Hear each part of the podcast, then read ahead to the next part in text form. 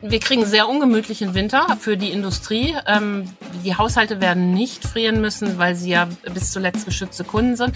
Aber es ist ja nach wie vor auch äh, nicht vom Tisch die Möglichkeit, dass für die Vermieter die ähm, eine andere Mindesttemperatur vorgegeben wird. Und wenn das der Weg ist, unsere Wirtschaft gut äh, durch diese Krise bekommen, ist das in Ordnung. Was tun, wenn Russland noch weniger Gas schickt? Energie sparen.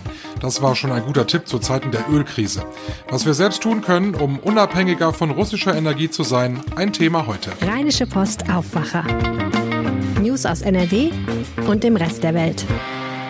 Ich bin Michael Höhing, herzlich willkommen zum Mittwochsaufwacher. Später sprechen wir über Rettungsdienste, die werden bei uns in NRW in aller Regel von den großen Hilfsorganisationen übernommen. Das ist unfair, sagen jetzt private Organisationen, die etwas vom Kuchen abhaben wollen. Jetzt aber erstmal zu den Kollegen von Antenne Düsseldorf mit den Nachrichten aus unserer Stadt. Hallo Michael, am Düsseldorfer Flughafen wird es in den anstehenden Sommerferien wieder rappelvoll werden. Das ist heute Thema bei uns. Dann sprechen wir über Pläne der IHK, wie man Düsseldorf attraktiver machen könnte. Und dann sprechen wir noch über einen kuriosen Fall am Düsseldorfer Landgericht. Jetzt für die Sommerferien haben wieder deutlich mehr Menschen eine Flugreise geplant am Airport in Lohausen, rechnen die Verantwortlichen mit insgesamt drei Millionen Passagieren in den Ferien. Das sind 70 Prozent mehr als im Vorjahr. Besonders voll wird es gleich am kommenden Wochenende. Antenne Düsseldorf Reporter Joachim Bonn hat die Infos. Dann werden am Flughafen alleine über 200.000 Passagiere erwartet. Ihre beliebtesten Ziele sind in diesem Sommer Spanien, die Türkei, Griechenland und Ägypten. Zu Spitzenzeiten gibt es in Lohausen pro Tag über 500 Starts und Landungen, aber auch lange Warteschlangen und Verzögerungen werden zum Alltag gehören, sowohl bei den Sicherheitskontrollen als auch am Gepäckband. Der Flughafen selbst setzt zusätzliche Servicekräfte ein. Airport-Chef Schnalke sagt aber, das werde bei weitem nicht ausreichen, um den Personalmangel der Dienstleister von Airlines und Bundespolizei auszugleichen. Düsseldorf attraktiver machen, besonders für Gäste, das möchte die Düsseldorfer Industrie- und Handelskammer anstoßen. Dafür hat sie jetzt Ideen gesammelt. Weitere Infos dazu hat Antenne Düsseldorf Reporterin Olga Thomashoff.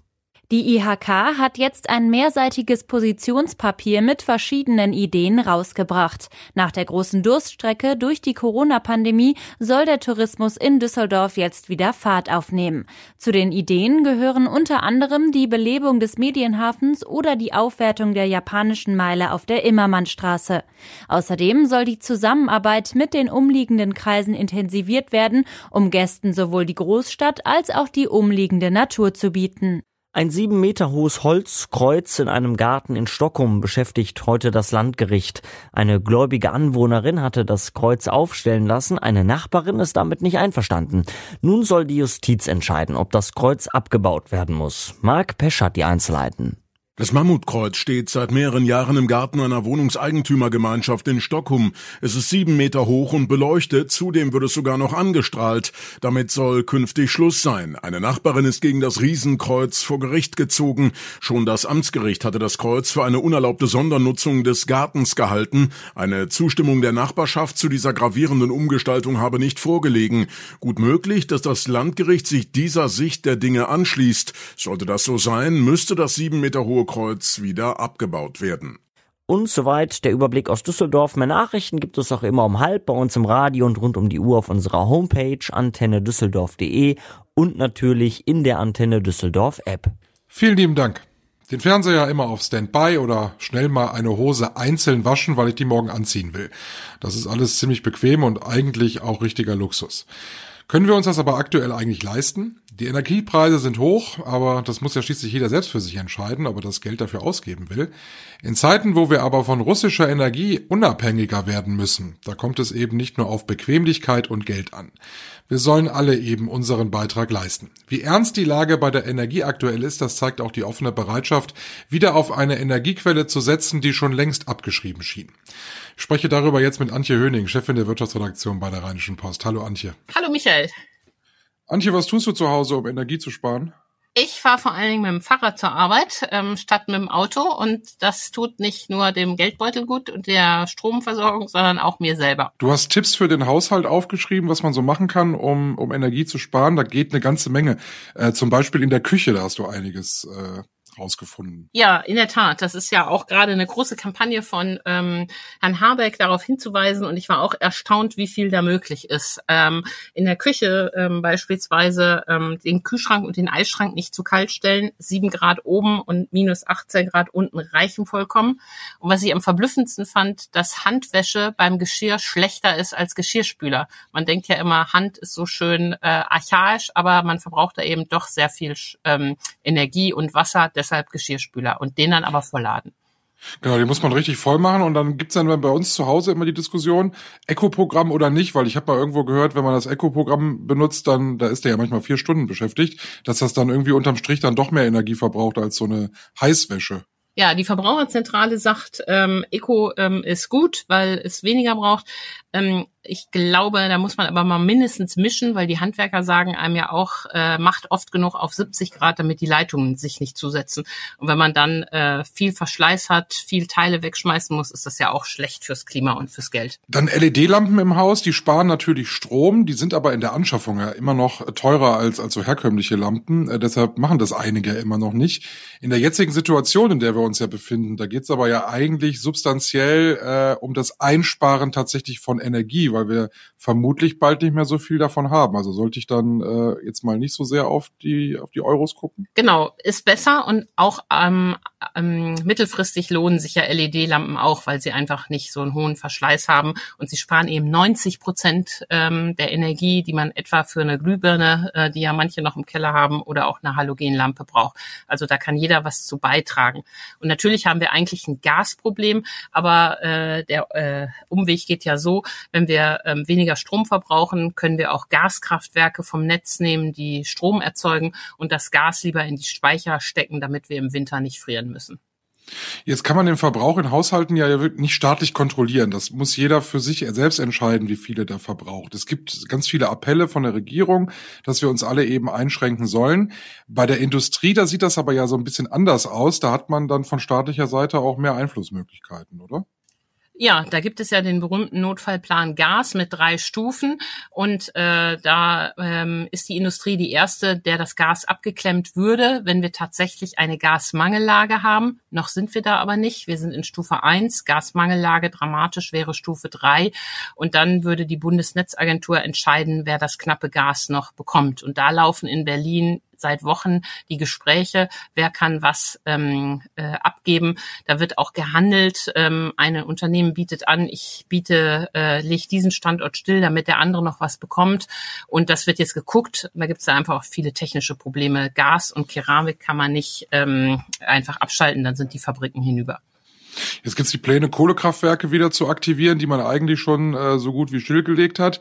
Äh, wir haben ja einige davon in Nordrhein-Westfalen, zum Beispiel auch im Braunkohlerevier.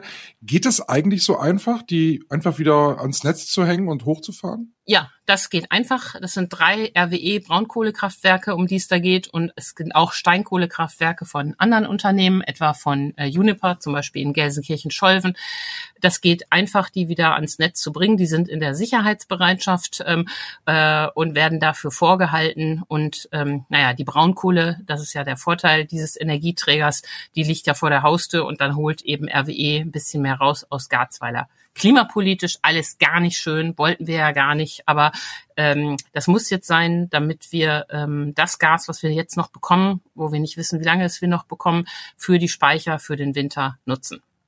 Und RWE hat ja auch gar nicht lange gezögert, ne? Die holen jetzt sogar wieder Personal aus dem Vorruhestand zurück. Ja, genau. Ähm, denn äh, Steinkohlekraftwerke brauchen relativ wenig Personal, Braunkohle braucht viel, weil das einmal ja das äh, Bedienen des Kraftwerks ist, aber eben auch der Abbau in den Tagebauen.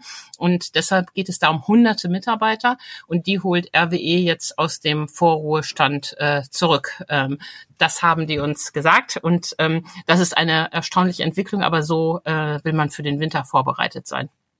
Alle sprechen ja davon, dass das nur übergangsweise passieren soll, aber unter Umständen kann dieser Übergang ja jetzt auch was länger dauern. Wir sind da ja alle äh, ja, nicht, also ne? äh, ja und nein. Ähm, das soll übergangsweise sein. Ähm, 2024 sagt Habeck und sagt auch die Industrie, können wir ähm, unabhängig sein von russischem Gas. Das heißt, wir reden jetzt über die zwei Jahre, genauer gesagt die zwei Winter, die wir jetzt noch schaffen müssen, diesen und den ähm, nächsten. Und das betont natürlich der grüne Wirtschaftsminister auch immer deshalb, weil er am Kohleausstieg 2030, den die Ampel durchsetzen möchte, natürlich auf keinen Fall rütteln will. Ja, politisch ist das ja ganz schwierig, ne? Zumal wir ja auf Bundesebene echt den grünen Wirtschaftsminister haben. Ich habe den Sonntag im Fernsehen gesehen beim Interview, das tut dem richtig weh und das muss der ja auch seiner Partei irgendwie verklickern. Aber es gibt ja, es gibt ja keine Alternative gerade, oder? Außer Atomkraft vielleicht noch. ja, genau. Die, da hast du recht. Und diese Atomkraftkarte, die spielt ja die CDU immer und die CSU, die machen unheimlich Druck, dass das gemacht wird.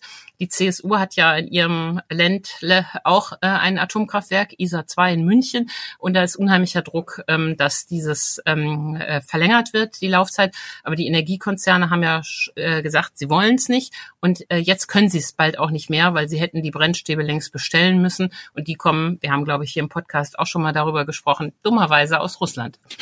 Jetzt, ist, äh, jetzt müssen sie aber wahrscheinlich auf der anderen Seite doch sagen, okay, wir machen die Braunkohle oder die grundsätzlich Kohleverstromung nochmal die fahren wir nochmal hoch, müssen aber doch parallel eigentlich sagen, wir müssen jetzt mehr wieder erneuerbare Energien, ich meine, das sagen sie immer, aber wir müssen jetzt mehr in erneuerbare Energien investieren, damit wir eben von Russland unabhängiger werden und aber auch die Kohle nicht mehr brauchen. Das ist doch eigentlich der, der Königsweg jetzt, oder? Genau, so soll es ja auch sein. Nur das dauert eben Zeit, ähm, weil die Genehmigungsverfahren nach wie vor viel zu lange sind, weil wir zu wenig Leitungen haben und insbesondere Süddeutschland so ein Problem hat. Ähm, auch deshalb ähm, drängt die äh, Bayern ja so sehr darauf, dass dieses Atomkraftwerk da am Netz bleibt. Das ist der mittelfristige Weg, die Erneuerbaren schneller hochfahren. Aber das sind alles Gedankenspiele. Ähm, jetzt geht es darum, diesen Winter zu überstehen. Und die Lage ist wirklich ernst. Der Klaus Müller, der Präsident der Bundesnetzagentur, hat am Montag äh, in Nordrhein-Westfalen gesagt, im Moment ist, schaffen wir es unter diesen Bedingungen nicht, die Speicher voll zu kriegen. Und äh, deshalb ist es gut, wenn Kohle zum Beispiel Kraftwerke hochgefahren werden. Und wir wissen ja nicht, ähm, was Putin sich als nächstes ausdenkt. Ähm, Nord Stream, äh, die Röhre Nord Stream 1, durch die wir ja das meiste russische Gas bekommen, geht in Kürze in die Wartung. Das heißt, ähm, da ist zu befürchten, dass unter dem Vorwand dieser Wartung die Gaslieferungen nochmal deutlich äh, gesenkt werden. Abschließend deine Einschätzung, glaubst du, wir kriegen einen kalten Winter hier, also zu Hause in der Wohnung, oder glaubst du, wir kriegen da irgendwie noch die Kurve? Wir kriegen sehr ungemütlichen Winter für die Industrie. Ähm, die Haushalte werden nicht frieren müssen, weil sie ja zuletzt, bis zuletzt geschützte Kunden sind. Aber es ist ja nach wie vor auch äh, nicht vom Tisch äh, die Möglichkeit, dass für die Vermieter die ähm, eine andere Mindesttemperatur vorgegeben wird und dass die dann einfach nur drei Grad weniger ähm, anbieten müssen, um Gas zu sparen. Und ehrlich gesagt, ich glaube, das können wir alle aushalten. Ähm, und wenn das der Weg ist, dass wir die Wirtschaft da gut, ähm, unsere Wirtschaft gut äh, durch diese Krise bekommen, ist das in Ordnung. Muss man halt mal mit dem Pullover auf der Couch sitzen. Genau. Danke, Antje. Vielen Dank, Michael. Mehr Tipps zum Energiesparen findet ihr auch auf rp-online.de. Den Link zu Antjes Tipps findet ihr bei uns in den Show Notes. Werdet auch ihr Aufwacher Stammhörer und verbringt jeden Tag mit uns 15 spannende Minuten. Dafür abonniert uns gerne in eurer Lieblings-Podcast-App. Vielen Dank dafür. Keiner macht es gerne, aber wenn es hart auf hart kommt, dann sind wir froh, dass wir über Telefon 112 schnell einen Rettungswagen rufen können. Auf den Autos steht es drauf, meistens macht es das Rote Kreuz oder die Malteser oder die Johanniter. Wir könnten die Liste jetzt auch noch länger machen. Es sind aber meistens Hilfsorganisationen. Warum ist es eigentlich so? Es könnten ja auch private Anbieter die Rettungswageninfrastruktur in einer ganzen Stadt bestücken, wenn es ein öffentliches Vergabeverfahren gäbe. Ja, gebe, das ist wichtig. Es gibt nämlich keins. Und darüber hat sich ein privater Betreiber jetzt bei der Vergabekammer beschwert. Die Folge? Es wird tatsächlich geprüft, denn es ist unfair. Maximilian Plück, Leiter Landespolitik bei der Rheinischen Post. Hallo. Ja, hallo. Das heißt also, zukünftig muss so eine Stadt dann sagen, okay, wir brauchen einen Rettungsdienst äh, für unsere Kommune. Die schreiben das offiziell aus und dann darf sich jeder, der möchte, äh, dann darauf bewerben. Es gibt, es gäbe die Möglichkeit, dass ich, ähm, dass ich die Hilfsorganisationen privilegiere. Und zwar gibt es dazu auch eine Entscheidung des Europäischen Gerichtshofes. Dafür müssen aber bestimmte Voraussetzungen äh, gegeben sein. Äh, und das heißt also dann ähm, ähm, beispielsweise muss es dann in dem entsprechenden Rettungsdienstgesetz mit drinstehen. Das tut es in NRW nicht und deswegen ist es genau wie du sagst. Äh, das heißt, es können sich jetzt künftig halt eben auch mehr Unternehmen äh, dort bewerben. Das ist natürlich den Hilfsorganisationen ein großer Dorn im Auge, weil sie jetzt um ihre Pfründe äh, dort bangen. Und für die Privatunternehmen muss man ganz klar sagen, ist es, äh, ist es auf jeden Fall ein Gewinn. Jetzt ist es ja immer so, wenn private Unternehmen in sowas plötzlich mitmischen, dass da ja nun auch andere Interessen da eine große Rolle spielen. Also man will ja dann Geld verdienen damit. Man macht das ja nicht aus reiner Nächstenliebe. Das ist in diesem Falle ähm, muss man da äh, muss man da etwas vorsichtig sein, weil das äh, Unternehmen, was hier geklagt hat, ist eine sogenannte gemeinnützige GmbH. Das heißt also, die können sich nicht die Gewinne in die eigene Tasche stecken, sondern die nehmen die Gewinne und reinvestieren die beispielsweise in bessere Technik und so weiter. Also es, das heißt, die gehen da plus minus null raus, die müssen ihre Leute ordentlich bezahlen. Dann ist da ja häufig sozusagen so der Ansatzpunkt der Kritiker, die sagen, ja, guck mal, das sind dann so Lohndumping-Leute, äh, die da unterwegs sind. Da sagte mir der Kläger, ähm, ähm, Peter Schröter ist das, der hat äh, eine, eine eigene äh, Gesellschaft gegründet und hat es dort eben versucht. Der hat dann gesagt, wir zahlen übertariflich. Also das heißt also, noch nicht mal das gilt. Dann gibt es weitere Kritikpunkte. Beispielsweise sagen dann die, ähm, die Hilfsorganisationen, na ja, die haben gar nicht in der Fläche so die Menschen vorrätig, äh, äh, um das halt eben so umzusetzen, wie wir das können. Ähm, da sagt dann halt eben Herr Schröter, na ja, das ist halt eben so, wir, wir haben beispielsweise schon bei der Flutkatastrophe in, in Hagen gezeigt, dass wir durchaus in der Lage sind, dort vor Ort einen substanziellen Beitrag zu leisten. Über wie viel Euro reden wir denn hier? Kannst du das anhand von Kamen sagen? Naja, das kann halt eben für einen, äh, also Beispielsrechnungen sind das alles, ne? aber da reden wir hier schon über Millionenbeträge, weil du musst dir immer vor Augen führen, das ist ein, also auch für einen einzelnen äh, Rettungswagen, das sind, das sind äh, ordentliche Summen, die dort im Raum ja. stehen. Ähm, das ist jetzt nicht die ganz große Masse und ich verstehe, äh, dass sozusagen die Hilfsorganisationen auch wollen, dass da irgendwie nicht ein neuer Player irgendwie damit aufs Spielfeld kommt. Ähm, aber auch die, die Anbieter, die das da machen, also die Privatunternehmer, die sich das ans Bein binden und, und so ein Unternehmen aufziehen, die kannst du noch derzeit an einer Hand abzählen.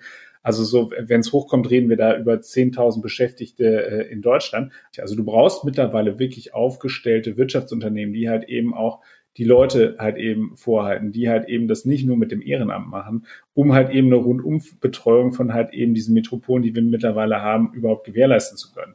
Und ähm, ja, also wie gesagt, es ist äh, ein spannendes Feld. Also ich glaube, dass das noch sehr viel Konfliktstoff in sich birgt. Da werden wir also dann vermutlich nochmal drüber sprechen. Vielen Dank, Maximilian Plück, Leiter Landespolitik bei der Rheinischen Post. Sehr gerne. Und den Artikel von Maximilian habe ich euch in den Show Notes verlinkt, da findet ihr noch mehr zu diesem Thema. Und das ist heute wichtig. In Luxemburg fällt das Urteil des Europäischen Gerichts zur Stahlfusion von Thyssen und Tata Steel.